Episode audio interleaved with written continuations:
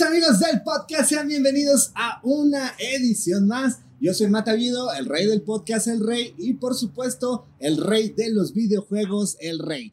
Y hoy tenemos otro capítulo donde muy, muy, muy, muy seguramente la vamos a pasar muy bien. Es más, me puse muy de buenas al ver la playera que traía nuestro invitado, porque también soy muy fan de los Rolling Stones.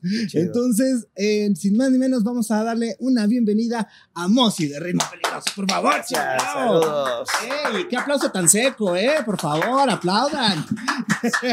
Así. Gracias. Ese sonó mejor, eso sonó mejor. Me parezco presidente.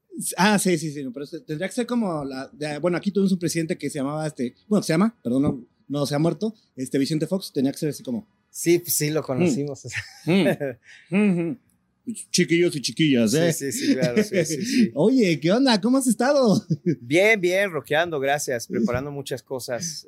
El, Este, el- el rock and roll siempre es parte del ser humano, ¿no? Pues no de todos, desgraciadamente, pero. No, sí. Ojalá los reggaetoneros tuvieran más rock and roll en su sangre, pero este, eh, la verdad es que sí, el rock and roll en lo personal, para mí, es, eh, es mi vida. Soy yo. Oh, y si eres fan de los Rolling, así, Sí, sí, cañón. no- nunca me pondré una playera que no tuviera nada que ver con algo que yo crece- creyera, ¿no? O que, o que tuviera que tuviera cariño. Oye, ¿cuándo ha cambiado, cuánto ha cambiado la industria de la música para ti de cuando, pues de cuando iniciaste a hacer esto? Ahora, estamos hablando ya de una era en la que todo era físico, ahora todo es digital, ahora tenemos una manera de escuchar música que es completamente diferente a como lo hacíamos antes. Antes existía una garra para mí malévola que se llamaba MTV, este, VH1, este, no sé, Much Music. Malévola, ¿no te gustaba? O sea, sí, pero ellos nos dictaban qué teníamos que ver y escuchar. O sea, si ellos nos ponían Nirvana, era Nirvana. Si ellos nos ponían Metallica, era Metallica. Después, este, si ellos nos ponían Korn, era Korn. Y bandas que me gustan, ¿eh? O sea, no, no voy a decir que no me gustaban, ni mucho menos. Pero nos dictaban perfectamente hacia dónde teníamos que ir. Había otros lugares, sí. eh, eh, aquí en México existía el Chopo, por ejemplo, un lugar under donde... Que existe. Existe, por supuesto. Sí, eh, donde podías encontrar otro tipo de música, ¿no? Y ya pues, ahí intercambiabas discos y te encontrabas con banda que, que conectaba contigo y te podían presentar muchísimas eh, eh, cosas diferentes, pero esa garra ya no existe actualmente. Ahora nos regimos por a lo mejor el algoritmo de Spotify eh, o de las plataformas digitales. Y para ti, ¿cuánto ha sido ese pues, cambio radical? Mira, es, es un tema delicado, es un tema delicado, porque todo tiene sus ventajas y sus desventajas. Este, desgraciadamente, pues siempre ha habido gente que hace negocio en la industria de la música, por eso es un negocio, ¿no? Al final hay que entender eso, cuando hay gente que dice, no, bueno, es que esto no es comercial, esto, esto sí es comercial. Bueno, desde el momento que hay discos que se venden muchísimo, sean de metal, de death metal, o sean de pop o reggaeton, al final, pues son comerciales porque se venden. Claro. O sea, desde el momento que decides tener un disco que en, el caso de hoy es más digital, ¿no? Pero en el pasado, que era físico, pues era, eh, al final lo que quieres hacer es que tu disco como artista le llegue a la mayoría de la gente, pero la gente alrededor, pues ellos lo ven como un negocio y se tiene que entender esa parte. Desgraciadamente el problema es cuando sobrepasa el negocio al arte, ¿no? Eh, en- efectivamente en el pasado eh, había muchas cosas que estaban eh, en un monopolio muy grande, que no era tanto solo en TV o el bueno, en lo personal a mí sí me gustan esos canales del pasado. Eh, no me gusta la época en que se volvieron reality shows Ah, claro, prácticamente. claro. Esa Ajá. se me hace una porquería, pero realmente MTV a mí, a mí sí me gustó cuando era el clásico y, y- y que realmente no eran ellos los que lo decían, formaban parte de toda esta industria. Los que regían y decían hacia dónde iban las cosas son, eran los, las casas discográficas, ¿no? Ujú. Esas que, eh, que hasta la fecha siguen teniendo un control y un monopolio, aunque ya no tienen el poder que tenían antes. Eh, en el pasado pienso, resumiendo, pienso que en el pasado había cosas buenas eh, eh, y cosas malas, como siempre. Y lo mismo sucede en esta nueva época, porque al final siempre hay alguien que está tratando de sacar dinero como puede de las cosas. A lo mejor ahora es Spotify y desgraciadamente es un mal necesario porque tenemos que, como artistas, depender un poco de ahora de Spotify de las y, sobre todo más de ellos que porque hay otras como Deezer y Amazon y Apple Music plataformas digitales que funcionan muy bien pero bueno eh, en el pasado eran las discográficas la ventaja que había en el pasado eh, era que si te escogían había la oportunidad de que realmente te te, te, lanzaran, te promovieran, ¿no? Cosa que ahora es difícil porque estás perdido en un mar de, millones y millones de opciones. De contenido, ¿no? Exacto. Entonces, eso es, eso es complejo. Ahora, eso no quita que en el pasado había precisamente una elite que escogía quiénes y, quiénes no. Hubo una época muy buena, en los 70 hubo una época grandísima de, discográficos que eran chingones, eran artistas también, eran personas que eran musicólogos, sabían de música, muchas personas, no todos, ¿no? Eh, desgraciadamente en México era una época muy difícil donde la discográfica, la discografía en ese momento no era fuerte, pero en el mundo se lanzaron miles de cosas que, que fueron los estándares que después se quedaron, ¿no? Para, para la prosperidad, ¿no? Y que sacaron a Queen y que sacaron a Led Zeppelin, etcétera, etcétera. Eh, ya en los 80 se cambió, ¿no? Empezó a haber como una especie ya de más paquete, pero los 80 son buenísimos. ¿no? Sí, exacto. Pero son buenísimos también los 80.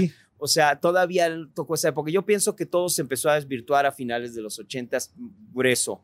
Eso fue donde empezó a haber más explotación y, empezó a, haber una exageración de estos emperadores de las casas discográficas y la cantidad de dinero que se derrochaba y, y la gente que se aprovechaba y los productores que, que tenían sexo con hombres o mujeres para, y, les hacían un disco, ¿no? Y, era, y, era como una especie más bien de, ya no, ya de caprichos, ¿no? Y eso fue lo que llevó poco a poco al, al hundimiento, ¿no? De las discográficas. Pero había esta ventaja de que si te decidían ah, apoyar, pues entonces había una, toda una infraestructura. sí.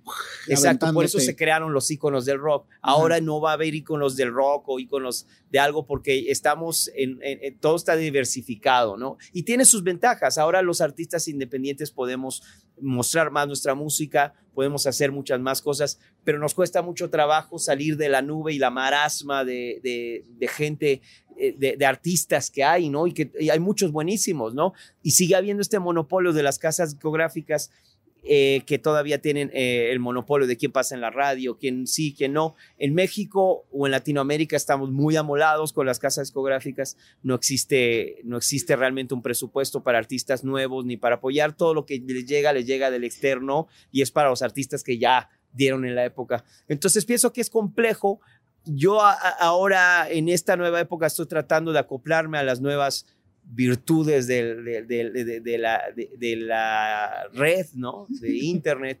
Y, estoy contento como las cosas están funcionando, que me ha costado mucho trabajo como artista independiente. Con Ritmo Peligroso, nosotros tuvimos una época donde entramos más a toda una industria grande, ¿no? Y tuvimos esa oportunidad. Eh, ahora estamos tratando de hacer y de entrar y de encajar en esta, en esta nueva época y nos está yendo bien, no nos está yendo mal, ahora viene un nuevo disco, eh, entonces eh, estamos tratando de encontrar los modos, ¿no? O sea, ya, ya, ya te incluiste a todo este tema digital al 100%, o sea, ya tienes TikTok, ya tienes OnlyFans, este. No, OnlyFans no, OnlyFans, ah. No, si no, no estaría aquí en el podcast, güey. Ya estaría, estaría ahorita en Miami. ojalá, ¿no? Del, del, del, tema de este, del OnlyFans. Pero la verdad es que sí ha sido eh, difícil incluso para algunos escuchas. Eh, yo, o sea, yo me incluyo en eso que a mí me, me, costó trabajo unirme a la era eh, digital. Yo todavía colecciono discos, yo todavía escucho música en discos. Apenas este, yo creo que este año bajé este Spotify y empiezo así como que medio a tratar de escuchar este, música ahí. Entonces, este, la verdad es que sí costó bastante tiempo para algunos, yo me imagino que para otros, bueno, las nuevas generaciones que ya nacen con, con ese chip, que es un disco, ¿no? O sea, que como que de ahí se va a reproducir algo, ¿no? Pues si yo doy play nada más, ¿no? Sí, sí, sí. Eh, eh, a mí algo que me gustaba muchísimo era eh, esa sensación de ir a comprar tu disco, el olorcito, abrirlo, este, el arte, el book, o sea, e, esas, esas experiencias, no sé, a lo mejor dime materialista, pero esa sensación de tener algo que para mí es tuyo, bueno, es mío, e, es, algo, o sea, no sé, inigualable, ¿no? A, agarrar y, ay, bueno, pues abro el celular y pues, le doy play y eh, no sé si es mío, no sé si, o sea, no sé qué me costó, o sea, me cuesta una suscripción, pero la suscripción abarca chingo de cosas este, al mes, ¿no? Y, y, para mí era un, bueno, para mí, varios amigos, era un ritual, literal, así irnos a comprar discos a Tower Records, a Mix Up, a Discolandia, Chopo, esa, esa, esa tradición. Entonces, em, yo espero de corazón que no se pierda del todo porque nos va a afectar a mucho, más de uno vamos a tirar unas lagrimitas, ¿eh? No, mira, ahí, ahí, es, es, complejo, no se va a ir, ahorita de hecho el vinil tiene un auge muy grande, solo que ya es más de elite, ¿no? Ya el vinil, este, toda la, onda de, que compres un disco que es caro, nosotros en Ritmo Peligroso hicimos el 40 aniversario ah, también en vinil, que estuvo muy, está lindísimo, son dos discos, todo, pero este, efectivamente no es como el mainstream que antes había. Ándale, me vino a visitar una, un mosquito, me vino a saludar. ¿Qué onda, brother? Sí, ¿qué onda? ¿Cómo estás? Este, pero fíjate que, ¿sabes que Yo pienso que de las desventajas reales es que también hay una imposición.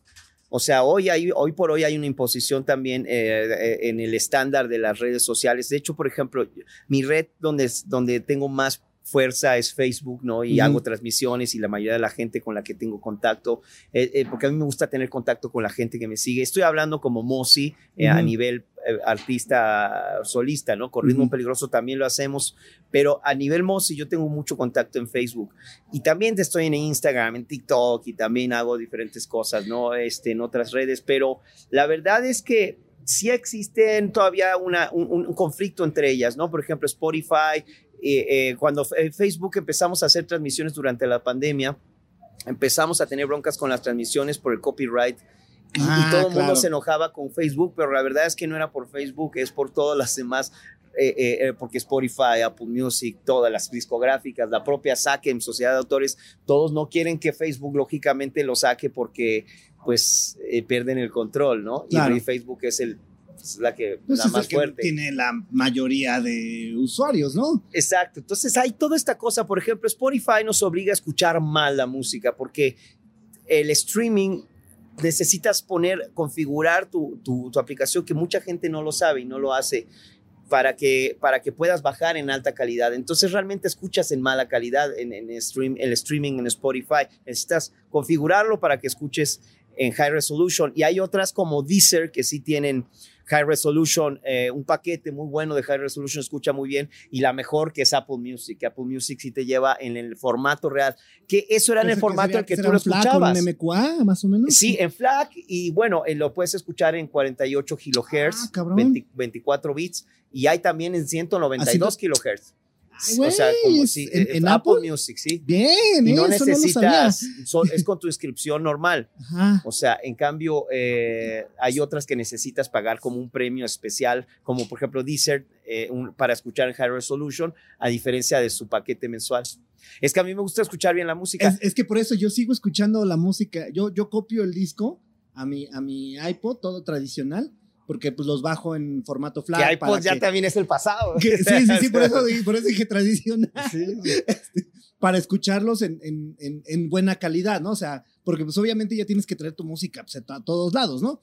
Entonces, este, trato de tener un buen aparato de, de, Bueno, es, es, que antes precisamente estábamos acostumbrados a escuchar mejor la música, porque tú comprabas un CD y era un formato de 44, 16, pero buenísimo. Claro. Con, de high standard, de, de, de hi-fi, donde se escuchaba bien. Y bueno, el vinil no era tan, tan bueno como el, el, el compacto, ¿no? Pero sin embargo, tenía toda esta magia de ser grande y del arte se veía porque aparte los artistas pues tenemos todo un concepto musical, no nada más es la música, y la música desenvuelve un concepto musical artístico que tiene que ver con el arte, ¿no? Y, este, y es importante, ese era el vinil, eh, por eso el vinil era tan importante para, para este tipo de, de expresiones. Desgraciadamente se perdió, se fue haciendo más chiquito y ahora ya desapareció y es todo eh, eh, digital.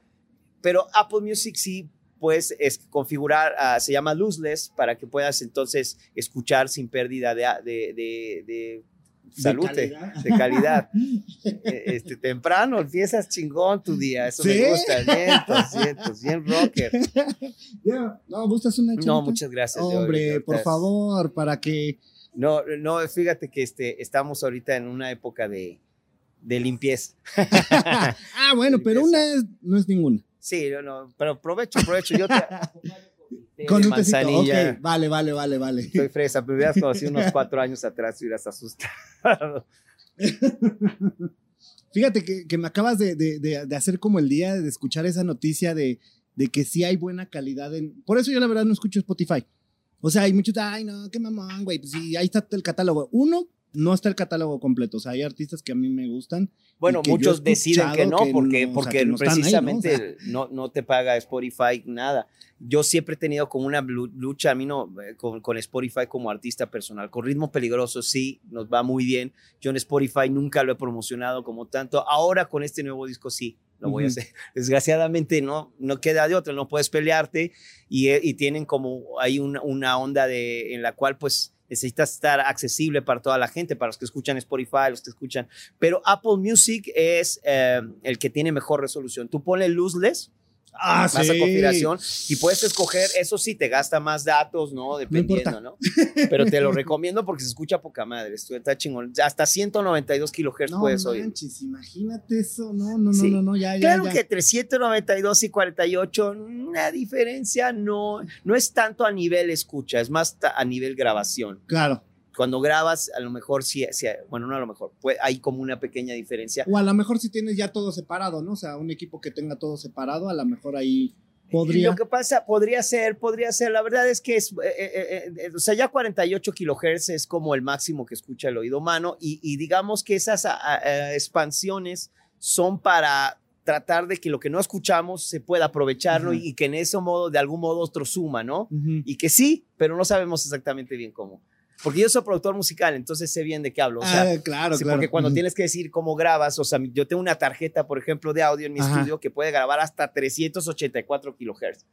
Pero cada vez que grabas, grabas una voz y puta madre, son 50 gigas de la voz, 30 gigas y realmente la diferencia es casi, es, imperceptible. Evidentemente habrá una parte, pero no, te das cuenta. Entonces yo generalmente grabo a 192, 100, o 48 también no tiene ningún problema es como una cuestión ahí. Ya es cuestión de, de, alguien que sea muy clavado, pero eso va a ser el punto cero cero cero cero cero cero cero Es que realmente a nivel científico no puedes escucharlo. O sea, a nivel científico, a un cierto punto del oído humano ya no. Pero es lo que pasaba con. Lo que pasa es que esto influenció también mucho el, vinil eh, o la época análoga a esta época, ¿no? Porque lógicamente está toda inspirada en lo análogo.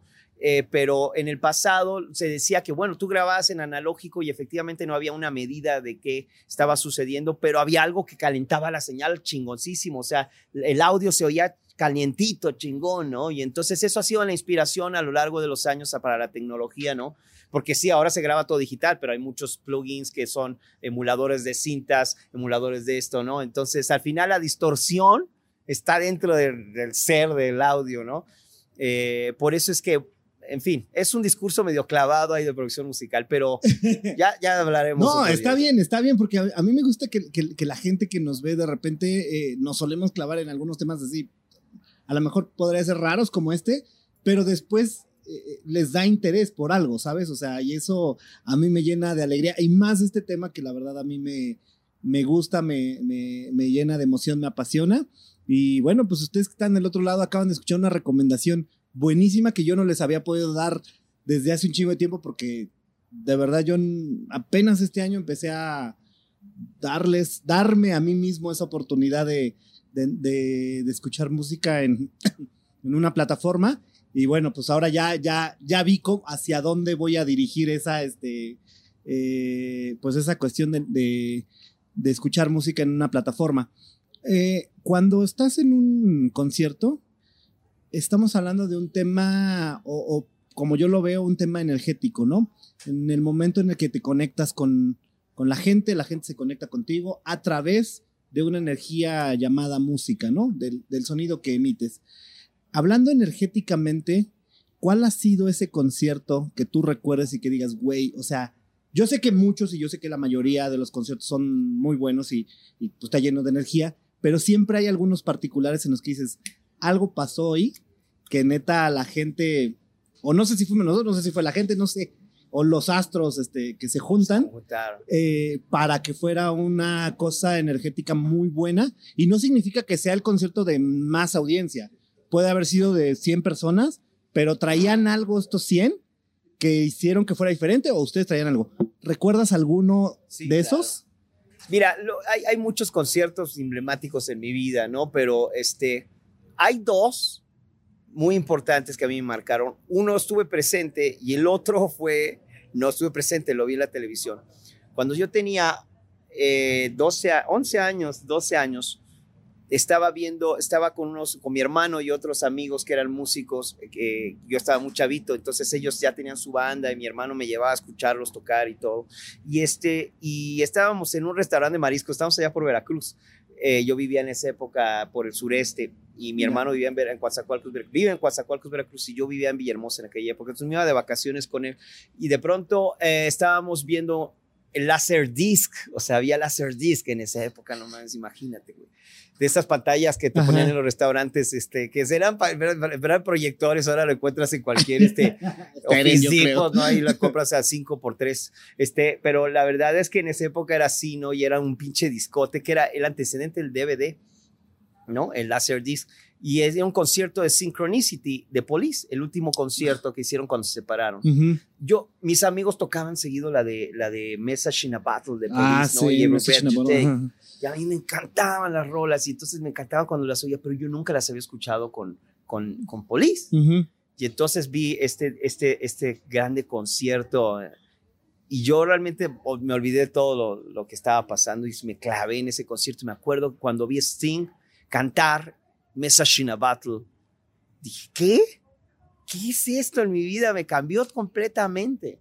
Todo, todo el chip de lo que yo traía como niño, eh, o sea, me hizo crecer de la noche a la mañana porque yo ya tocaba, estaba empezando a tocar la guitarra y, y ya componía mis cosas. Y, pero en sí, me, enamoré de la música cuando yo escuché Message in a Battle con Sting, porque ya lo escuché ya no con mi cuate, sino escuché con el artista, ¿no?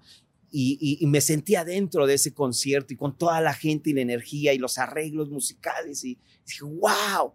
Y, dije, yo tengo que hacer esto de mi vida, yo tengo que hacer eso. Tengo que estar en un escenario así con la gente. Y, muchas veces uno piensa que es la fama o, lo que le llama la atención a uno cuando quiere convertirse en artista.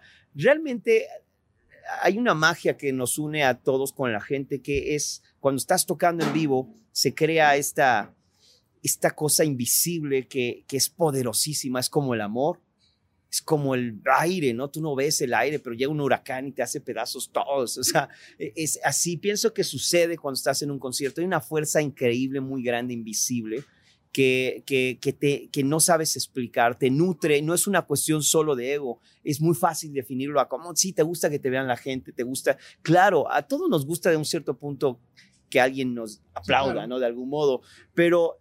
El reconocimiento. El reconocimiento.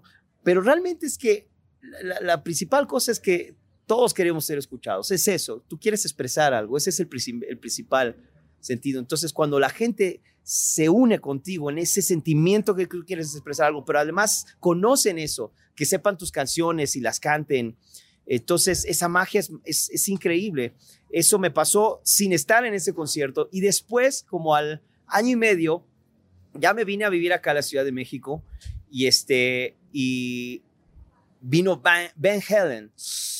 Y entonces yo ya empezaba a tocar y la guitarra ya sabía quién era. Entonces dije, wow, me encantaba Ben Helen. Y era ¿Eso fanático. fue que en el 91? Exacto. Cuando traían el On Carnival, sí, ¿no? Exacto. No, el, no, el, el... Pancake cuando venían promocionando Pancake. Ah, sí, Right Now. Sí, sí, es For Carnival, no sé qué madre, ¿no? Pero ese es después, ¿no? Right Now es antes, es un disco antes. Right, Now, no, el, de Pancake es el, siguiente disco. Pero bueno, bueno ajá. El chiste es que ese concierto, eh, venían, eh, no es el disco, Pancake era el single, ¿no? es el, disco capaz de que es ese que dices. Sí, exacto, que sacaba el taladro. El taladrito ¿no? Yo era fanático de, hasta la fecha soy fanático del tapping, ¿no? Sí. Y es algo que, porque yo aprendí primero a tocar el piano y después la guitarra, entonces, igual que David Helen, entonces me facilitaba, digo, ojalá, igual, nada más yo lo dije mal. Igual que él empezó aprendiendo el piano después la guitarra. El chiste es que, nada, yo ya empezaba a ser como una tortuga niña de la guitarra, tenía como 13 años y entonces eh, cuando lo vi en vivo, siempre hacía sus solos, ¿no? Sí, la parte que era el sol, todo el mundo esperaba ¿no? eso, sí. El que desde Eruption. Ajá. Y lo fue cambiando dependiendo el disco y todo. Y entonces en esa época ya traía una onda padrísima que entraba con unos arpegios tan, no me acuerdo esa rola tan hermosa. Y de pronto. Ah, ya se sí. iba, puta, se iba aprendiendo y terminaba Sí, sí, con el taladro. Y este, y ese, ese sí fue mi, mi primer concierto este, potente, así que dije, wow, qué pedo. O sea, cuando lo vi tocando la guitarra así en el escenario y la gente, me formé parte junto con todos. Eso es lo que te digo, sucede, esta energía que te vuelves uno. ajá. Ese- esa es la magia. Y entonces ese concierto fue mágico para mí. De ahí yo dije, no mames, yo tengo que ser una tortuga niña en la guitarra. Dije, yo tengo que ser así. Claro que para nada, ¿no? Al final cada quien va desarrollando su vida, pero, pero sí fueron dos conciertos muy importantes. Y, y, y tú donde hayas estado parado en el escenario, que te acuerdes de uno que digas, sí, güey, a huevo, fue este, o sea, que, que tú sabes que a alguien le pasó lo que a ti te pasó ese día de, de Van Halen. Mira, hay, hay conciertos muy fuertes. eh, siempre tratas de que cada concierto tenga un significado, Sí. hasta uno chico, ¿no? A uno grande. Hay conciertos que de pronto este, uno los inmacula mucho, ¿no? Por ejemplo, con Ritmo Peligroso tocamos en el 2018 en el Video Latino en el escenario principal, donde tocó The Gorillaz y The Queen of the Stone Age en la Ah, noche. claro, claro, claro, claro. y nosotros tocamos como a las como a las 4 de la tarde y, y- y llevamos a todos los invitados, del- a excepción de Alex Lora, del, invita, del 40 aniversario. Estaba Rubén Albarrán, estaba Sabo, este, Leo de Lozane, mi sax, querido en paz descanse. En fin, un chingo, un chingo de amigos, todos los que estuvieron ahí. Gracias, ese también es para mí. ¿o cómo es? Sí, sí, sí, es que de hecho es un whisky, no es té. Ah, no, no es cierto. Bueno, yo no quería. pero- bueno, bueno. o sea, es que aquí tengo té todavía. Ah, ya, ya, ya, pero es, es, es el refil de una vez. Ah, se refiere, gracias, gracias. Y ese concierto, por ejemplo, de pronto eh, iba, teníamos 45 minutos para hacer 13 canciones con todos los invitados. Era, era una cosa de locos y, y, y, y de pronto nosotros pues lo, lo fuimos, en el Vive Latino te permite como ir inmaculando, preparando, ¿no? Todo el show y es algo grande que dices, wow. Y de pronto había como 25 mil personas adelante y cuando estábamos ahí adelante había un pinche sol gigante, los tocó un puto sol que Piro y yo, que era, somos los que más saltamos en la banda, porque los demás son más tranquilitos, Avi se mueve, ¿no? Y todo, pero los otros percusionistas están ahí fijos, el gato sí, pero a nosotros estamos saltando y saltando, y entonces, pinche sol, no nos dejaba ni ver a la gente, mano. De pronto estamos en la tercera canción. Y, y ella dice, Piro, ya no puedo más, cabrón. Y yo le digo, yo tampoco, güey. El pinche sol nos estaba quemando y el sol, eh, eh, perdón, la sudada estaba cabrón, estábamos así. Y de pronto no podíamos gozar las 25 mil personas que estaban enfrente, o sea, no podíamos conectarnos. Sin embargo, tocamos muy bien, estuvo padrísimo el concierto y terminamos y hasta que ya terminamos y vimos el video, como que al otro día, como que ya nos cayó el 20 de dónde está lo que hicimos, ¿no? Y, Ujú. y toda la gente y los invitados que tuvimos. Pero en el momento no lo pudimos gozar. eh, o sea, eh, y de pronto hay conciertos que son más pequeños, ¿no? Que de pronto, este, por ejemplo, el Teatro Metropolitan, el 34 aniversario, eso fue cuando yo acababa de entrar a Ritmo Peligroso en el 2012. Ese sí fue un concierto muy emotivo, que pudimos como cada parte gozarlo. Fue muy complejo porque hicimos 34 rolas, una por cada año. En esa época eran 34 años, ahorita ya son, se cumplen 43 años de, de la banda. Este, y bueno, ese concierto fue más emotivo, sí nos permitió gozarlo más, ¿no? La el momento que cantamos La Guerra Acaba, que es una canción que le gusta mucho a nuestro público, este, estaba muy, muy emotivo, ¿no? Y, y hay otros como que de pronto estás tan concentrado, aunque tienes que tocar bien, que de pronto tienes que decirte, espérate, brother, no, relájate, cabrón. O sea, no porque estés nervioso, porque desgraciadamente hay veces que ya no te pones nervioso, porque y además, y cuando te sientes nervioso dices, ¡ay, qué chingón! la madre. Para esto me volví músico, ¿no? Pero de pronto hay estos conciertos en los cuales este, eh, es- haces todo un show que montas, ¿no? De, de- con pantallas y con todo un concepto y de pronto estás preocupado por eso. En mi caso, que eh, con mis proyectos yo los produzco todo. Ahora el 9 de julio tenemos la presentación en el 360 que ahora se va a llamar Punto Urbano y es un lugar con tres pantallas gigantes y se puede proyectar en el techo. Yo ya toqué ahí un Motion Friends en el, en el, en el 2016, principios de 2016. Ahora vamos a hacer un show padrísimo y me va a pasar seguramente lo mismo, que estoy metido en todo, en la producción de esto, lo otro, la música, ta, ta, ta. Y, y, y de pronto estoy arriba tocando y estoy pensando en cómo va a ser cada parte y me tengo que decir, espérate, relájale, porque aquí es lo que tienes que gozar, güey. Claro, claro, claro. Este es el momento, ¿no? Exacto, viájate, acuérdate cuando eras un niño, entonces empiezo a tratar de... Acuérdate de ese 1985 con Police y ese 1991 con Van Halen. Exacto, y eso sucede cuando, dice, cuando precisamente esto lo digo porque eso sucede cuando cuando tú te pones en el, en el lugar de la gente que está enfrente, arriba del escenario, qué es lo que tienes que hacer para poder gozarlo, para que tú lo goces como ellos, y, o sea, para que te entres como en esa sintonía y como que vuelvas a soñar y viajar como cuando eras niño, ¿no? Entonces, eso es padre. Dices, ¿qué estarás sintiendo cuando ves ahí a alguien que está así, ¿no? Y de pronto tiene tatuada una canción tuya y te hace así, o, o, me entiendes, o sea, dices, wow, a ver, ponte ahí, cabrón, ponte ahí para que te sientas tú y no estés no estresado, pero pensando hacia dónde vas. Y entonces es cuando me empiezo a relajar y me dejo ir hacia otra parte y ya, ¿no? Y, aún así, de, de pronto y dejas de pensar a lo mejor en, los, en, todo lo demás, es decir, güey, focus man y relax, ¿no? Sí, porque, o sea, sí estás eh, eh, enfocado, pero en, el show, ¿no? Porque tiene todo, cuando más profesionales se hacen los shows, más tienes que estar fijo. Eso pasa cuando ya creces con tu carrera y tienes, cuando no llegas solo a tocar, y cuando llega solo a tocar es divino.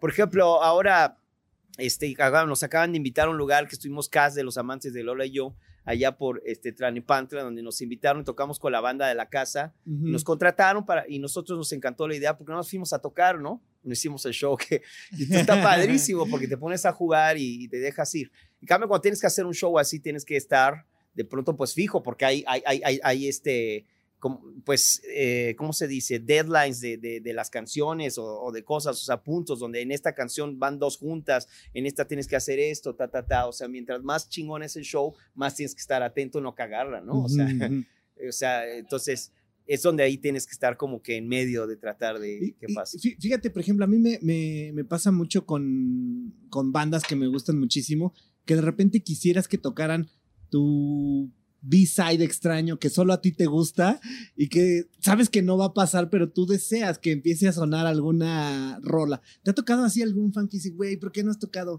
X canción? Y tú así de, pues sí quisiera, gallo, pero la neta es un B-side que sacamos porque, no sé, o sea, por cualquier historia es un B-side y no es parte del disco, ¿no? O sea. Sí, brother, sabes que eso es algo que a mí me pone mucho en paranoia porque eh, nosotros sacamos yo, te, mi proyecto de solista, empecé como Mossy con elementos y después lo volví Mossy los beats porque con la banda con la que estuve rolando muchos años que tocaran conmigo, los volví parte del concepto. Hicimos dos discos, uno que se llama Claro Oscuro 1 y Claro Oscuro 2. El Claro Oscuro lo presentamos en el Lunario en el, en el 2018, agosto del 2018. Y el Claro Oscuro 2 nos esperamos y lo íbamos a, bueno, más bien lo presentamos a finales del 2019 y bueno, nada, el Vive Latino es como el, eh, cuando empieza el siguiente año el Vive Latino es como que empieza todo, aunque, no, aunque tú no toques el Vive Latino, toda la industria se empieza, todo enero, febrero se para un poco y a partir de marzo y abril la industria musical empieza como a ver más conciertos y más giras y etcétera, etcétera. Entonces, muchas veces programas todo en base al Vive Latino. ¿No? Entonces dices, a partir, por, para no, porque también es un evento que jala mucha gente, pero a veces tú vas también. Mira, no sé, a lo mejor algunos me van a colgar, pero yo creo que es el festival más grande y más importante de Latinoamérica. Sí, totalmente, ese es un hecho. Hay, hay, hasta la edición ahora en Europa que se va a hacer. La ah, en España, sí, es cierto. En España, sí. Sí, sí, sí. La situación es que nosotros nos pegó la mujer pandemia, nos esperamos para promover el disco en, en precisamente ah, después del Vive Latino, que era en abril, principios de abril, finales de marzo del, del 2020. Y entonces viene la pinche y entonces no pudimos hacer bien este el disco se paró cuarentena todo entonces todo se volvió como una locura y, ese disco tiene canciones muy lindas que solo sacamos en, en videos no y que promovimos en las redes y, y, le gusta mucho a mi público no y que desgraciadamente algunas de ellas te las piden cuando vas a tocar pero pero de pronto tienes como un lineamiento con diferentes canciones y no puedes porque no son, ah, ya no son ni siquiera B-sides, son algunas canciones que ya no entraron bien porque pues lógicamente Sí, se conocen más, ¿no? Del, del, el esquema del concierto, por así decirlo, la presentación, ¿no? Exacto, entonces a mí, me, a mí me pega mucho cuando me piden esas rolas y de pronto las dejas de cantar tú, cabrón, que es lo peor, y se te olvidan las letras. Sí, Yo claro. hago transmisiones todos los sábados que se llaman Bohemia Rockera con Mosi en mi página de Facebook y nos divertimos un chingo, toco canciones, lo empecé a hacer a raíz de la pandemia y se quedó y me ayudó muchísimo a tener como una familia musical, la llamamos la familia mosiana, ¿no? Tengo mucho contacto con la gente, este, ellos colaboran conmigo, me mandan estrellas de Facebook, está, y me piden canciones y yo canto canciones de artistas que me gustan, ¿no? Y, y a lo mejor pues no me sé las canciones, la mayoría de las veces no me las sé, pero las invento al momento, no, no las invento, sino que las arreglo, me acuerdo de la melodía y, y hay veces que hasta entra en internet, digo, ¿cómo chingados no? Y la escucho, ya verla, y me divierto con toda la gente, ¿no? Y me piden todas mis canciones, ¿no? Y me piden de pronto seguido, hay una canción, por ejemplo, mía que se llama La Puerta, que ahora ya me aprendí mejor la letra. Es de ese disco que no pude promocionar y no pude tocar, porque te las vas aprendiendo más cuando las tocas, pero Claro, cuando no las y tocas. la vas puliendo, pues, pues es- sí. eso se llama experiencia. Pero la final. pinche pandemia no nos dejó y entonces no- había una rola en es- que se llama Especial, que sí, esa, esa, esa pues la, la promocionamos más, un video muy lindo. Entonces esa de pronto me costaba mucho trabajo, se me olvidaba la letra. Ya ahora tantas bohemias ya me la, no me la aprendí, pero ya la leo. Pongo en Google Mozi y la leo y yo voy tocando, ¿no? Pero, o sea, sí, sí te, ahí mismo, aunque no sea el mismo concierto grande, de pronto te duele también decir que chingo, es imposible. Sí, me no se la una puedo rola tocar, así. gallo. Sí, hay una rola que se llama Princesa Soledad de ese disco también, que, que está muy chida, pero nunca la toqué en vivo. Y la grabé y entonces es así, es un desastre, tendría que sacarla. Y entonces Claro. de pronto me la piden y ya tengo que decir que no, porque no me la, no me la sé mi propia rola. Eh, en fin, ahora, ahora en este concierto que vamos a hacer el 9 de julio, esperamos hacer un- un- como una especie de, vamos a presentar el disco nuevo que lanzo ahora en junio de solista, el de ritmo peligroso todavía va más para allá, lanzamos una nueva rola en julio, eh, finales de julio, pero ahorita lo que viene, lo que se viene es que yo lanzo mi disco de solista entero y un sencillo y video a principios de junio y el 9 de julio viene la presentación en el 360 que ahora se va a llamar Punto Urbano, un lugar espectacular allá en Toreo, digo, periférico pasando Toreo, muy lindo, ya están los boletos a la venta, ya está el evento en las redes, este, está por Mosh Ticket la venta y está muy padre, podemos hacer un evento chingón donde vamos a tratar de presentar el disco, pero vamos a, a tener algunas, este, eh, lógicamente en una parte donde vamos a tocar rolas de las de mis discos pasados y vamos a tener un Motion Friends, que son eventos que yo he hecho a lo largo de los años con muchos amigos míos que me divierto. Y en este caso vamos a tener a Alfonso André de Caifanes de invitado, a Kenny de los Eléctricos, Armando Palomas, a Sergio Arau de Botellita de Jerez y mi brother Cas de Los Amantes de Lola también. Y por ahí eh, va a haber también algunos invitados sorpresas. Vamos a divertirnos una noche increíble. Entonces, bueno, voy a tratar de tocar algunas de las canciones. ¿no? Algún, Algún B-side, como dices algún. B-side, ¿no? Que es que ya no hay B-sides. Antes era sí, chingón porque era chingón porque, y aparte, no sé, pero a mi percepción, el B-side siempre estaba bien chingón. Sí. O sea, no, yo no recuerdo, o por lo menos de las bandas que me gustan, yo no recuerdo así del B-side y que esté gacho. O sea, el B-side era así de, ay, güey, como que ahí se nota que experimentaron lo que, lo que estamos platicando hace rato, lo que no es comercial, pero que se nota que les rayaba un chingo y piezas muy chingonas de Lo que B-sides, pasa ¿eh? es que el B-side te permite a ti como escucha, que eso es lo más padre, justificar en cualquier forma al artista, ¿no? Porque Claro. se hace el B-side, entonces puede hacer lo que quiera, entonces estás más abierto y eso era muy padre porque educaba mucho a, a la gente que escuchaba, la porque eh, le daba la oportunidad de ver a un artista en, en una experimentación que no tenía que ver a lo mejor con su clásico estilo o no. Y aparte era chingón porque, bueno, tenías, se sacaban los sencillos y de un lado era el, por eso el B-side, ¿no? Porque del lado era el sencillo y al lado eh, venía una canción que era completamente diferente y que generalmente no venía en el disco para que tú comprabas el sencillo, ¿no? Que desgraciadamente, pues ahora ya que... Ya se murió la Sí. parte del- de, comprar el sencillo, por supuesto, ¿no? Y aparte el orden, eso es una cosa muy que, que nos duele mucho a los artistas. Eh, eh, tratamos, claro, en Spotify o el Deezer o Apple siempre de tener un orden, pero eh, el disco cuando tiene un concepto Sí, está una chingón. historia. Sí, claro, porque la rola 1 es importante, la 3 y la 5 tienen un sentido de que la escuches por el cuarto o el 5, Ujú. ¿no? O sea, que tú te puedes saltar a la hora que quieras, ¿no? Pero cuando tú escuchas en orden un disco, tiene toda una, una, una cosa diferente, ¿no? Y, y- y- eso, y eso estaba bien chido porque, o sea, justo de repente que ya no pasa ahorita que ya no se dan el tiempo de escuchar el disco completo, pero por ejemplo, escuchabas el disco completo X, el de Van Halen, y a lo mejor en la primera ronda pues te pegaban dos o tres rolas. En la segunda ronda, vas otra vez y, ay, güey, como que esta también está chingona. Claro. Y una tercera, una cuarta vez, y ya la quinta vez de, la, de escuchado completo, ya sabías cuál era tu favorita, qué sí no. Esta rola sí no me gustó, güey. No, no me gustó. Va- voy a darle una oportunidad después de años, regresas y dices, ah, no, sí está chingona, que a mí me ha pasado, ¿no? De, ay, güey, esta no me gustaba, pero no, ya, ya me gusta, ¿no? Sí, sí, Y ahora, pues ya, digo, con este tema de, de vamos a swapear la rola, la escucho 10 segundos, ah, no me gustó, me la brinco.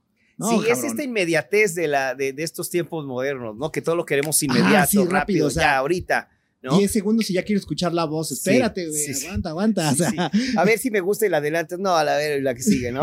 Este, que todos también hacemos un poquito eso, ¿eh? O sea, yo no me, me- o sea, trato también de a veces escuchar ciertas cosas, pero, pero la verdad es que nada, yo pienso que no nos queda otra más que tratar de encontrar estos nuevos caminos eh, y, y de, y, de, y de acoplarte, ¿no? No, esto no es nuevo para nosotros, los artistas llevamos muchos años estando digitalmente distribuidos, esto no es nuevo, no Spotify ya tiene muchos años, pero sigue teniendo, ahora es como quien rifa, ¿no? Y desgraciadamente no te pagan nada, o sea, a menos de que tú tus transmisiones sean 3 millones de una canción y todo, o sea, y, eh, ya, está, y aún así no es muchísimo. Entonces, si hay mucho conflicto, es ya como un medio de expresión. A nosotros, los artistas, no nos queda más que los conciertos realmente, es de donde ganamos. Entonces, si ya empiezas a entender por ahí que realmente no, sí tenemos regalías, a mí me llegan, gracias a Dios, regalías de- de mis discos bimestralmente, ¿no? No como quisiera uno, ¿no? Pero bueno, pero sí no te para el yate que estábamos hablando hace rato Sí. también, ¿no? Ahí en Miami. Exacto, no para el yate, ni siquiera para el taxi. No, no es cierto, no, no, no. Pero este, la verdad es que sí, sí te llegan, pero realmente donde tú ganas es de los eventos, ¿no? Por eso no falten este 9 de julio, vengan a apoyarme porque va a estar muy chingón. Les prometo que hicimos un show, va- bueno, vamos a hacer un show, pero es que ya lo estamos haciendo, ¿no? Que- que Este. va- vamos a poner aquí el, el- el- el flyer, ¿te parece? Me Que late. aparezca aquí el, flyercito del, del concierto para que Vale. este, ahí la, la- la banda puede estar. Y bueno, la banda que nos escucha nada más en audio, porque también lo tenemos, ya sabes, en Spotify, en no sé qué, no sé qué. Por eso bajé Spotify, porque dije, bueno, pues tengo que escuchar a ver qué tal nos, o sea, bueno, qué tal nos escuchamos nosotros en, en- en las plataformas. Ahorita que estamos platicando de, de- de fans y eso, ¿hay alguna ocasión? Te, te dije, te dije que. ay, ay, ay, ay, chéves, ¿eh? ¿La quieres combinar? No, estoy en un periodo en el cual no estoy este, tomando ahorita alcohol. Yo estuve a punto de morirme hace, y no estoy bromeando, en julio del año pasado. Precisamente este concierto va a ser muy importante para mí porque un año atrás estaba muriéndome, este, porque me dio una alergia a la vacuna y para acabar de molar en una de las hospitalizaciones en las que estuve por esta alergia a la vacuna, me dio COVID. Entonces, eh, fue muy duro. Estoy, ya estoy bien, gracias a Dios. Eh, algunas secuelas, desgraciadamente, este mugre bicho que suceden, pero gracias a Dios estoy bien, volviendo a hacer ejercicio, comiendo. Ha sido duro. Entonces, el 10 de julio, el 9 de julio que es, tocó, toco este sábado, es un año precisamente De que la estabas pasando sí, muy mal. porque yo el 10 de julio me vacuné y ahí fue donde valió gorro y me puse mal. Entonces, precisamente un día antes. Y esto es muy importante para mí. Pude haber hecho la fecha otro día, pero yo la quería hacer precisamente en julio porque quería des desestigmatizar, desestigmatizar, puta madre, quitar ese estigma. es más fácil, ¿no? Quitar ese estigma de, de, de, de lo que pasé y mandar ese episodio de mi vida a la goma, ¿no? Entonces, eh, por eso es que sí es importante. Ahorita que estamos platicando de, de- de fans y eso. Por eso no tomo. Ok, pero está, está Yo abierta ya la tomé invitación. mi vida. Créeme. ya, ya te tomaste todas las que. la- las de todos aquí presentes. Se ¿no, caga de risa dulce. ¿Qué me sabe, que se eche una. Una no es ninguna. Ah. No, No, no. es cotorreo, es cotorreo, No, hombre. ni No, no, no. Es, no es correo. tome y ya me ponga mal ni nada de eso. No tengo problemas con el alcohol. Simplemente que es una cuestión que estoy Sí, como ya en de, una, de salud. una Y- mentalidad ahorita que quiero como estar haciendo otras cosas. Y en su momento me tomaré mis mezcales y todo, ¿no? De nuevo. Ah, pero- pues bueno, regresas y nos echamos Exacto. unos mezcales. Y vas Exacto. a ver, ¿no? A ver de qué lado más cala iguana. Pero sabes que estoy en un momento en el cual hay veces que uno piensa que necesita de algo. Necesitas un café para levantarte y seguir tu día. Hay veces que necesitas una chela en una fiesta para sentirte bien. Hay veces que necesitas... Estoy en un momento de mi vida que como ya hice mucho eso, quiero no necesitar nada. Ujú. Quiero que estar, poder estar con mi propio ser y no necesitar una... comerme un, no sé, un- unos, este... una, uno, no sé, unos pambazos, ¿no? Para, para, para saciar mi hambre, o sea, poder comer bien, no sé, ese es un personal, no critico nada de lo demás, yo sabes cuántos rock and rolls me aventé, o eh, y no quiere decir que, que no vaya a hacer nada en mi vida, vaya a ser un santo, no, simplemente estoy en un periodo de mi vida que estoy volviendo a hacer ejercicio, quiero estar bien, comer bien, no depender de nada. Y, ver cómo va funcionando ahora este nuevo estilo de vida. Eh, vamos a suponer que esto es una máquina del tiempo tienes la oportunidad de... Comer bien y estoy comiendo. De comer bien, no. Tienes la oportunidad de viajar a hace 25 años y te vas a encontrar contigo mismo. Esto es en un mundo paralelo, ¿eh? Vámonos a un mundo paralelo. En el multiverso. En el multiverso, exactamente. Vamos a abrir un, un universo. Te vas a encontrar contigo mismo hace 25 años y tienes la oportunidad de darte un consejo. ¿Qué consejo te darías a ti mismo? No significa que quieres cambiar el presente, o sea, simplemente estás viendo ahí hace 25 años y, oye, carnal, a ver. Puta, es como de película de Terminator. chingón, de volver al futuro. Este, es una buena pregunta esa. Yo diría, yo le diría, Mosi, concéntrate más en la música y menos en su entorno porque eh, el problema es que a veces, desgraciadamente, eh, estamos en Latinoamérica. Latinoamérica tiene muchas broncas en la industria de la música y te encuentras caimanes por todas partes. Miles de personas que te dicen, yo te voy a llevar aquí, al final, esto, tú vas a hacer esto. Y terminas de tocar y, y de pronto estás tocando un lugar chiquito y había 15 personas y cuando estás sobre todo empezando, ¿no? Que todo te puede pasar en cualquier momento, pero eh, y de pronto llega ya y dice, ¿cómo es posible que si toques así tú no seas famoso y la chingada? Y de pronto te lo ve, te lo repiten, ¿no? Algunas personas en algunos conciertos y de pronto puede llegar a afectarte y, y puede llegarte a afectar cosas como gente que de pronto hay aunque no seas conocido, se vuelve alguien una fan loca o un fan loco y se te aparece en la puerta de tu entrada, sin que sepas, o sea, y, y no necesita ni siquiera ser famoso, conocido a nivel mundial ni nada de eso. O sea, te pueden pasar muchas cosas en el torno de la música que a veces hacen que te comportes y te muevas de un modo y a veces se te olvida la música.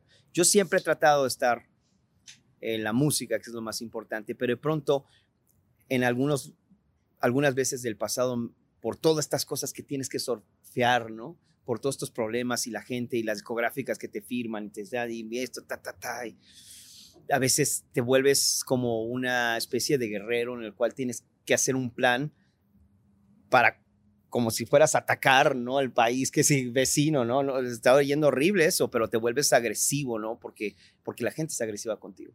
Entonces, eh, o te vuelves, o sea, no estoy diciendo que eso me pasó, que yo fuera solo agresivo, simplemente que te pueden pasar muchas cosas alrededor por todo lo que sucede en esta industria que está muy dolida y a veces se te olvida concentrarte en la música y dejar que las cosas fluyan. Y eso me ha pasado últimamente en los años y es lo que pienso que estoy ahorita en ese momento y estoy muy contento.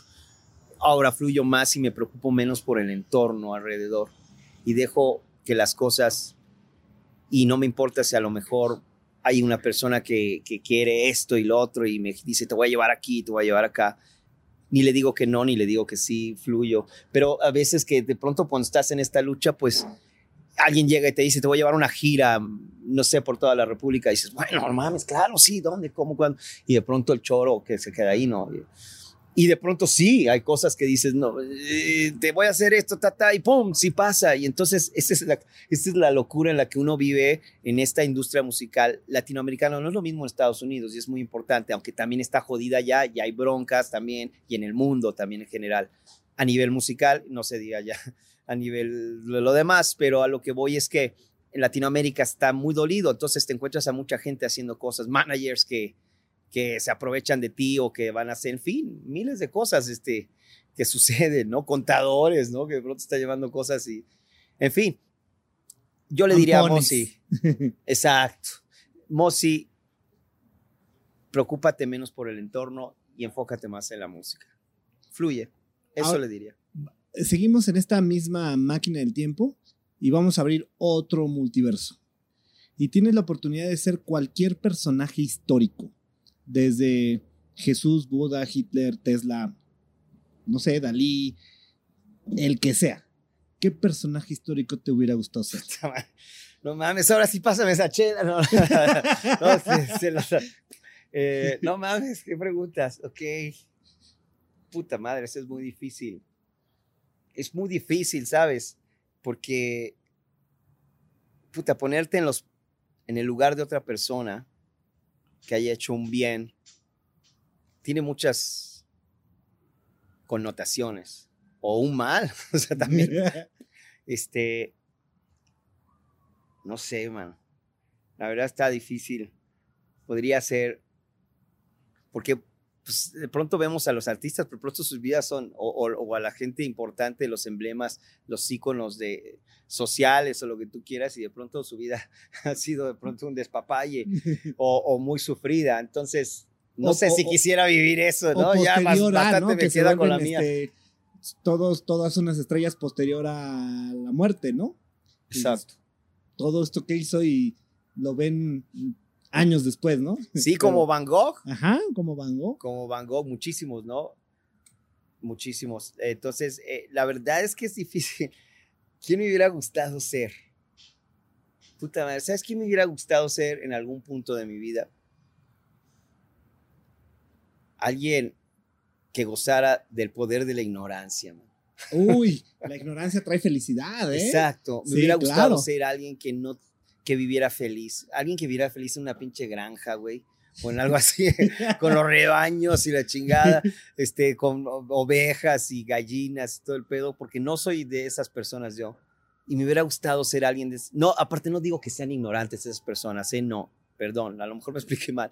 Una persona que hubiera sido ignorante, que solo se dedicara, ignorante a, respecto a toda Sí, que no le buscara tres pies al gato, güey. Exacto, toda esta marasma de, la vida, ¿no? Güey, todo esto que ves es mío. Exacto. Y, eh, a ver, aquí tengo mis, mis gallinitas, mi sí, levantarte, güey, a desayunar y, te, y, te, vas allá al pinche campo y este y de pronto, nada, estás pastando, no sé, algo así, que no tuvieras toda esta tribulación de la vida, de la ciudad caótica.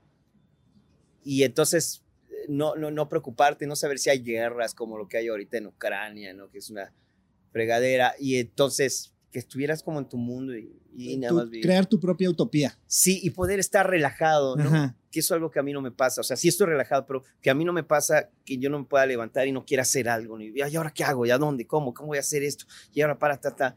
eso es como mi leitmotiv de vida, ¿no? Y me gusta. Estoy bien, estoy relajado cuando hago eso. Al contrario, cuando me tengo que relajar es cuando digo, chin, y ahora que, sí. ay, como que estaría bien cambiar estas hojitas, ¿no? O sea, le encuentras, ¿no?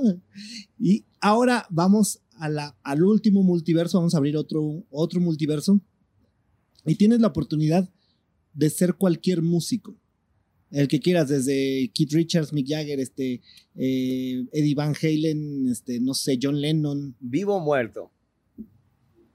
El que sea, o sea, tú estamos abriendo un multiverso y tú puedes escoger ¿Qué músico quieres ser, El que tú quieres. No, pues definitivamente a mí me hubiera gustado ser Hendrix. Ah. Totalmente. Yo soy fan de Jimi Hendrix. Eh, antes de conocer a Eddie Van Halen, a Steve Vai y todo, yo sabía de Hendrix. Yo estaba muy chavito y veía los films de pronto de gusto o cosas donde encendía su guitarra. Me hubiera gustado ser Hendrix, pero no solo por cómo tocaba, sino para tratar de haber cambiado mi vida y poder haber vivido más. Porque, por ejemplo, ¿Sabes la música que hubiera hecho Hendrix hace cinco años? Hace diez años si hubiera estado vivo. Ahora, quién sabe, ¿no? Si hubiera estado vivo. Eh, ve Paul McCartney. Paul McCartney lo que está haciendo. A mí sí me gusta mucho Paul McCartney. Entonces me hubiera gustado ser Hendrix para no morirme tan joven y, haber hecho más música espectacular como que si, si él en tan poco tiempo hizo, en unos cinco años hizo, cambió el mundo, para siempre. Claro ¿Qué hubiera hecho si hubiera seguido vivo? Ahora, vamos a pasar a la sección de la historia de terror. Te decir en qué consiste. Vas a platicar una historia de terror. Tienes que platicar qué es lo peor que te ha pasado antes o durante una tocada. Llámese que te zurras en los chones, que llegas y no hay tocada, este, que te paran en la rumorosa los narcos, que te roban los instrumentos. Lo, lo digo porque ya lo han platicado. O sea, no me, es, todo esto que dije no me lo estoy inventando. ya, ya lo han platicado. ¿Cuál es tu historia de terror? No, no mames, desgraciadamente hay muchas. Véntate las que quieras, güey. Viernes, de, viernes 13 de musical. No, no, no es cierto. Aparte el 13 a mí me gusta, es uno de mis números. Este, Trisca y de Cafobia, para los que no les gusta el 13. Sí, no, a mí sí, a mí de hecho, yo, yo, yo soy mexicano, pero crecí en Italia, viví 10 años. Ah, sí, y el número 13 en Italia es de buena suerte. Entonces, este, para mí es buena. De hecho, mi disco ahora tiene 13 canciones y mi disco Elementos tuvo 13 canciones. Es un buen número para mí es una cuestión nada más de mercadotecnia de películas que hace que el 13 sea, pero realmente... Que también a lo mejor es mercadotecnia que sea de buena suerte, pero bueno, eh, eh, respondiendo a lo que dices, puedo contar una que sí específicamente... A ver, ya me, de acordarme. Dale, dale. de acordarme ya del pedo. Ahí, le ponen un sonidito así como... Oh, wow, wow, no sé. exacto. Este, mira, eh, hay, en Italia tuve una de las tocadas más, eh, más difíciles de mi vida eh, y divertidas, porque allá yo hice una banda que se llamaba Euforia, con la cual hice dos discos independientes y toqué por muchas partes de toda Italia y toqué, bueno, no toda Italia, pero muchos países, muchos estados y regiones de Italia, ciudades. También estuve en Austria y llegué a tocar hasta en España, en la Boca del Lobo, un lugar espectacular que ya no existe en Madrid, pero toqué muchos lugares allá en, Italia y para poder hacer mi música yo hacía música latina también, que bueno, también la gozaba, ¿no? Era parte de mi trabajo, hacía mi música original y tocaba música latina en lugares, ¿no? Y después ya fui haciendo mi banda donde hacía música latina con rock latino, porque lógicamente allá no se conoce mucho lo que es música latina, ¿no? O sea, ahora ya más, pero en esa época Sí, era más difícil el acceso, ¿no? Claro. Sin embargo, les fascinaba, les fascinaba la salsa, no saben diferenciar de una salsa, un mambo o una cumbia, pero sin embargo les encantaba. Y yo trabajaba con un colombiano cantando salsa, que era espectacular, me encantaba, me divertía mucho. Y tenía mi banda con la que yo tocaba original, tocábamos también música latina y, y teníamos un percusionista que era italiano, que nos llevaba a tocar un chingo de ciudades chiquitas o pueblos chiquitos de, la Toscana. Yo vivía en Florencia, eh, su región es como el estado, no hay estados allá, y la región era la Toscana, entonces de, Florencia. Entonces hay muchos lugares alrededor, hermosos, Siena, Gianluca, este, eh, no sé, muchísimos lugares, ¿no? Eh, Greve, en fin, y, y, muchos, pues ya esos ya no son pueblitos como tales, son ciudades chiquitas, ¿no? Porque pues Italia es Europa. Y sobre todo esa parte donde hay más problemas es en el sur, ¿no? Ya en Florencia hay hay una estabilidad económica diferente. ¿no?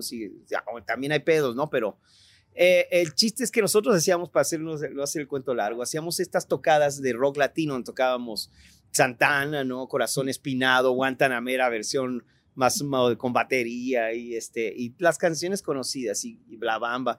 Como ya tenía muchos años allá tocando, ya sabía que les gustaba. Y nos divertíamos mucho, nos pagaban bien, íbamos y, tocábamos y se llenaba bien cabrón. Y aparte íbamos y tocábamos en otros lugares con mi banda, con la música original. Entonces era como una contraparte. Y entonces fuimos a un pueblito, paisino se dice en Italia, eh, que no me acuerdo cuál es el nombre, pero puta, se juntó un chingo de gente, había como 800 personas en la plaza ahí, ¿no?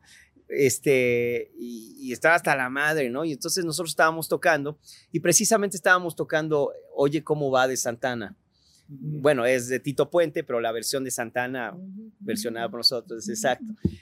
Y, eh, y yo no me había dado cuenta, había un, italiano que, que, venía mucho a México, estaba enamorado de México, de ese pueblito, y entonces estaba bien emocionado porque estábamos ahí nosotros tocando, y entonces él tenía whisky precisamente, y entonces me dijo, ¿qué quieren de tomar? Él nos atendía, ¿no? Y entonces, pues nada, yo whisky, yo ya no tomo mucho el whisky, pero en esa época andaba con que quería tomar whisky.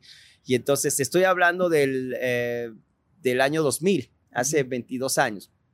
Y entonces, este, él empezó, yo tenía un vasote así y le tomaba mi whisky, pero yo no me fui dando cuenta que el cabrón me iba haciendo el refil precisamente. Entonces, pues nada, yo veía siempre mi, mi vaso y de pronto se veía que, me, que, que de pronto me servía, pero yo nunca Sí, sí, como Pensé que, me había estado sirve y sirve y sirve. Entonces, a lo largo de las cinco o seis canciones que estábamos tocando, estuve tomando mucho pinche whisky bien rápido. Y entonces me puse pedísimo a la séptima rola que era esta de Santana, güey. Y estábamos tan, tan, y, a la hora que estábamos haciendo, oye, ¿cómo va? Y cuando pasa al solo, empecé a sentir que, puta, mis pernitas, y de pronto empecé a sentir, y ojo, y mientras yo estaba aquí tocando, no había, no era un escenario, era la pinche plaza del pueblo, ¿no? Entonces, del pueblito, ciudadcita, ¿no? Entonces, toda la gente aquí, aquí estaban bailando todos a su modo, ¿no? Ya sabes, y, bailando con Oye, como hago, como si fuera salsa, pero se divertían los italianos chingosísimo, entonces nosotros también. Y, y, de pronto aquí ya tenía una pareja y aquí todo, un chingo de gente aquí enfrente. Y entonces, este, pues, dije, no. no. Y dije, no, mi mente, güey, no le vas a. Hasta aquí las personas, y dije, no me da tiempo ni de. No, güey. Y empieza, espérate, yo les iba a vomitar, cabrón. ¿Y, lo tragaste, güey? No, eh, ¿sabes? O sea, no me, no me empecé a sentir cuando el aire te empuja para que vas a, no, yo no, no me sale tantito y me lo trago, ¿no? Ahí sí sale, sale toda la versa, o sea, ya los manché a todos. Entonces dije, no puede ser, yo si vomito lo voy a hacer casi como el exorcista, güey. Entonces dije, no mames, ¿qué pedo? Y yo todo eso estaba soñando, entonces, como ya era autómata, improviso, no, no, no, pues ni me di cuenta. Yo de esa parte me olvidé. Mi cuerpo dijo, yo tomo las riendas, tú hazte el pedo ahí a ver qué chingados solucionas. Este, y, toda la banda no se dio cuenta porque pues la banda estaba todas tocando, entonces yo estaba soleando y dije, entonces pinche solo de media hora y de pronto me voy a decir ah, otra vez este, con sus pinches solos de media hora. entonces, pero realmente yo estaba respirando para no vomitar, güey. Entonces, ya respira, y respira no, no respires, güey. No, respires, vas a vomitar peor. Y entonces dije, no, güey, me tengo que ir para atrás. Y entonces agarré y me di la vuelta, güey. Y me fui, y me fui así, güey, con la pinche guitarra soñando. Hasta el pinche fondo, güey. había como una pared, así como unos seis metros, y me fui al fondo de la pared y me recargué. Y dije, si vomito, vomito acá, güey, ya, que me vean todos, a la verga, ya. Si lo sabe Dios, que lo sepa el mundo. y estaba yo así en la pared, y, a ver, respira. No, no respires. Decía, no, no respires. Y entonces estaba con esa cosa. Y en ese pinche viaje me aliviané. Así, estuve como cinco minutos hasta que me aliviané y sentí que ya no. Se me fue. Realmente no estaba pedísimo, sino que metí mucho alcohol rapidísimo en el giro. Exacto. El cuerpo tiene que sacar, obviamente. Exacto. Y no me di cuenta por pendejo, por estar clavando la textura y bien feliz y tocando y todo, ¿no? y entonces al final, ah, ya nada más este, me quedé así dije, mejor otro ratito por si la habláis. Y entonces ya me aliviané y regresé. Pero todo ese pinche, esos 10 minutos de pinche solo, que yo solía bien, gracias a Dios, eso por ser lo, menos. El problema era que yo no la cagara, bueno, la, la vomitara enfrente de todos. Y esos 10 minutos han sido de los peores en mi vida en la música, ¿no? O sea, en un concierto. No, así estuvo, estuvo buena. Esta sí fue de terror, güey. ¿eh? Sobre todo el momento que dije, respira, respira no, no respires, no respires. ese, fue el peor. Vamos a pasar a una sección que se llama El fan chismoso. Eh, publicamos quién es, eh, qué invitado va a venir y la gente manda sus preguntas. Ojo, yo tampoco las, las veo. si ah, te fijaste, me las, me las, acaban de dar. Me las pasaron ahorita, entonces puede ser sorpresa para los dos, ¿va? Ok, ¿cuál es tu principal influencia como grupo? Pues muchísimos, muchísimos. Eh, ya dije, pero el más, cuando, no el más importante, pero el que me hizo ser músico fue Sting con Police. Y después Soda Stereo. Cerati es uno de mis ídolos. Eh, hasta la fecha. En paz descanse. Y, y, bueno, Police y Soda Stereo cuando yo tenía 11, 12 años me marcaron mucho la vida para que siguió mi carrera. ¿Qué prefieres? ¿Un cóctel de camarón o un pozolito? Cóctel de camarones, soy más de costa yo. ¿Qué con esta? Si pudieras correr sin cansarte, supongo que es que prefieres. Si correr sin cansarte o bucear sin ahogarte. Espérate, ¿cómo dice que dijo? O sea, correr. O sea, ¿qué prefieres? correr sin cansarte. correr imagínate correr así hasta 50 kilómetros a la B sin cansarte o bucear así a la B tres horas sin ahogarte. No, pues correr mil veces. correr. Pues, podría ir a donde quisiera. Podría ir a Florencia ahorita mismo el fin de semana. E, este creo que ya lo dijiste, pero ¿cuál es el evento más grande al que has asistido? Como de, como, Yo supongo que un concierto, ¿no? Me imagino. No sé. La pandemia, a la pinche pandemia, ese ha sido el evento más grande en el que he estado y que no me quedó de otra. Pero bueno, este, o, o- o concierto que yo he tocado, ¿Qué concierto que has tocado? No sé, está medio extraña esta. pues la verdad es que hay, hay muchos conciertos. Este, digamos que uno de los más importantes de mi vida ha sido el del Teatro Metropolitan en el 2012. Ese, ese ha sido muy importante. ¿Qué postre es tu favorito? Puta madre. Puede ser como un cheesecake, unas fresitas con crema, güey. no soy este, muy dulcero, un flan. ¿sabes? El, el tiramisú me Ah, encanta. un tiramisú. tiramisú. Mira, este dice, uff, soy gran fan. No quiero preguntar nada, solo quiero recibir un saludo. Atentamente, Miguel Ángel. Miguel Ángel, te mando un abrazo del tamaño del cielo. Yo soy tu fan también. Esa está bien chida. Mosi, los beats es por, es por los videojuegos. O sea, Es una buena pregunta. Lo que pasa es que yo tenía una banda en Italia, eh, como les dije, que se llamaba Euforia. Y nos venimos a hacer una gira por acá un año, en una época buenísima, en el 2001, acá en México, que estaba el Ficción, estaba el Bulldog, el Bulbo. y Nos hicimos un chingo de conciertos, fue chingoncísimo. Hicimos gira por Pachuca, en muchos lugares tocamos de la República, muy padre.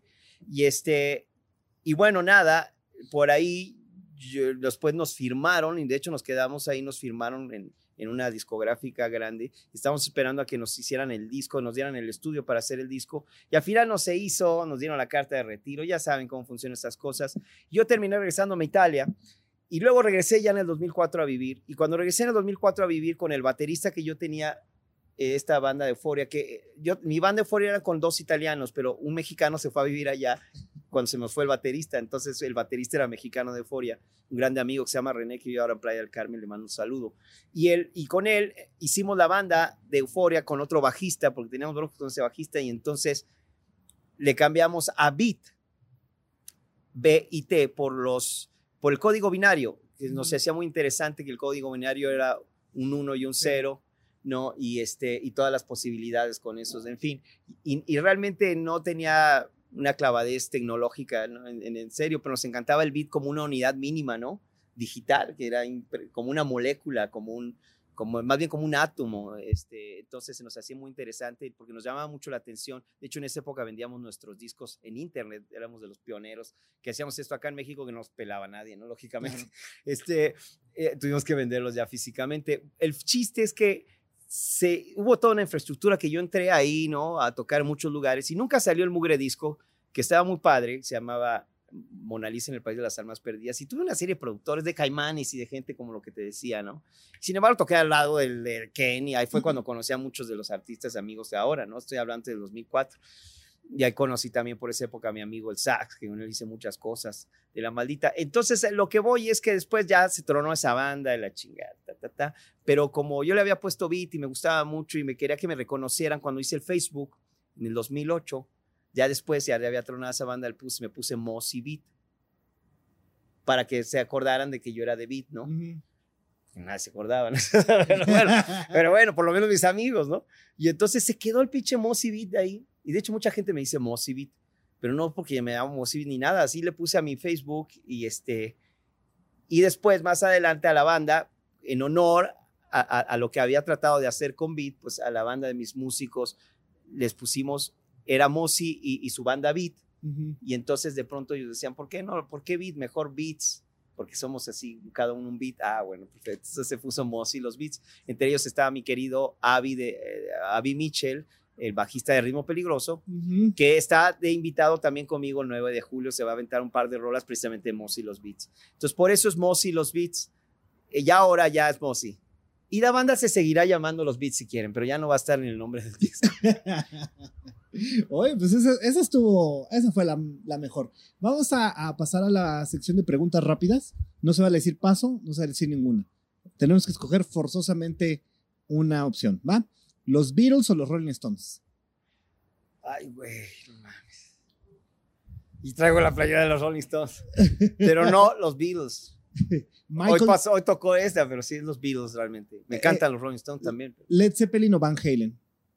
Puta madre, cabrón. No, ¿por qué, güey? Estábamos chupando tranquilos. No, pues. Ay, güey. No, pues por jerarquía Led Zeppelin. Eh, ¿De Cure o de Pitch Mode? Depeche Mode. Pero también me encanta The Cure, güey.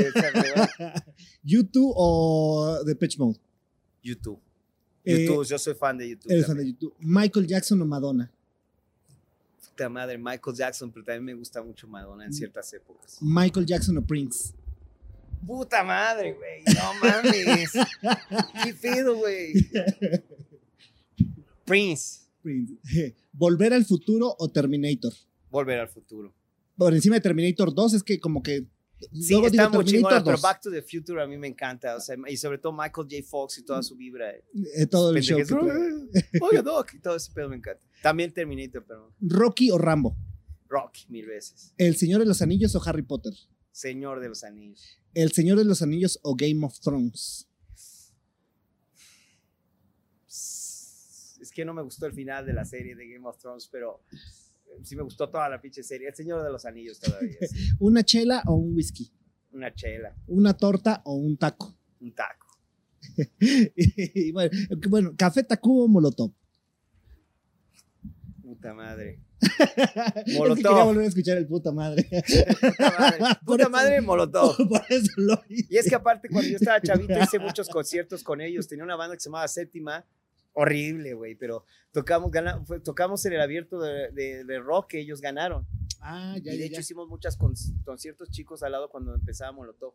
A mí me tocó cuando todavía estaba, todavía no entraba Randy. Y de hecho yo estuve en el primer concierto, tocamos nosotros con esa banda, cuando supuestamente creo que fue el primer concierto de Randy Órale. con Molotov. Sí, entonces le tengo un cariño.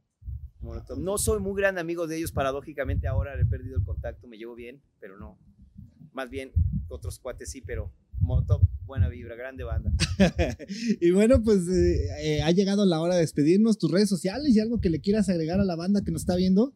Pues nada, este, yo como Mosi, M-O-S-Y, si ustedes lo ponen en Google, les va a aparecer muchas cosas. En Facebook es mi plataforma que más uso, hago, hago transmisiones todos los sábados en mi, paja- en mi página de Mosi.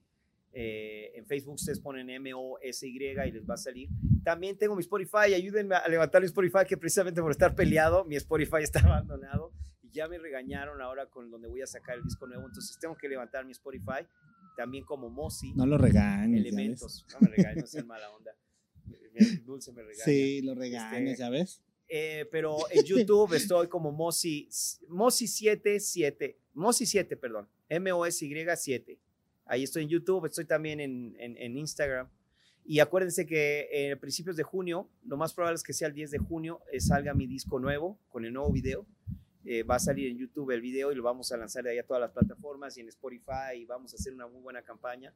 Y el 9 de julio los espero en el Punto Urbano, antes 360, porque voy a estar tocando para presentar mi disco. Voy a tener un and Friends con artistas invitados como Alfonso André de Caifanes, Kenny de los Eléctricos, Sergio Arau de Botella de Jerez, Armando Palomas, el cast de Los Amantes de Lola, mi brother Avi y a lo mejor otras amigas invitados ahí que si la fecha lo permite van a estar, pues sí va a estar espectacular. Gracias por la invitación. No, hombre, qué gracias. Nada, la pasamos súper bien. Bueno, yo la pasé muy bien. Yo Espero también, que también. la hayas pasado. Me hiciste eh, sufrir con las preguntas, pero no, al contrario, me divertí mucho, gracias. Bueno, pues entonces nos despedimos, por favor. Un aplauso a Mosi, chingada. Gracias. Esto es Matando el Tiempo. Chao.